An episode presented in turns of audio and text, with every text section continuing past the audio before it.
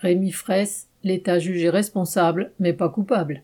Jeudi 25 novembre, le tribunal administratif de Toulouse a admis, entre guillemets, la responsabilité sans faute de l'État dans la mort de Rémi Fraisse, allant même jusqu'à considérer que la victime avait commis, entre guillemets, une imprudence fautive. Le jugement considère donc que si Rémi Fraisse est mort, ce serait de sa faute.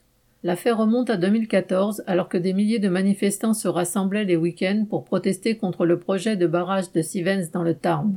Dans la nuit du 25 au 26 octobre, Rémi Fraisse, un manifestant de 21 ans, était tué par l'explosion d'une grenade offensive lancée par un gendarme.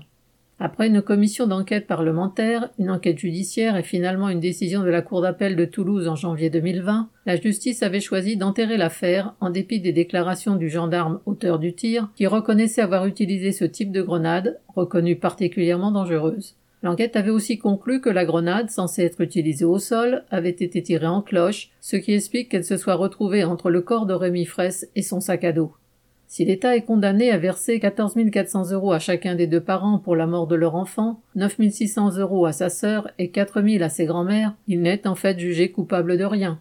Dans un communiqué, la famille du jeune manifestant a dénoncé à juste titre un verdict qui constitue, entre guillemets, une dénégation criante de la réalité, affirmant qu'elle continuera à se battre, entre guillemets, pour l'honneur de Rémi et pour toutes les victimes de la violence d'État. Cette décision de justice vient confirmer que leur combat est légitime et indispensable. Sacha Camille.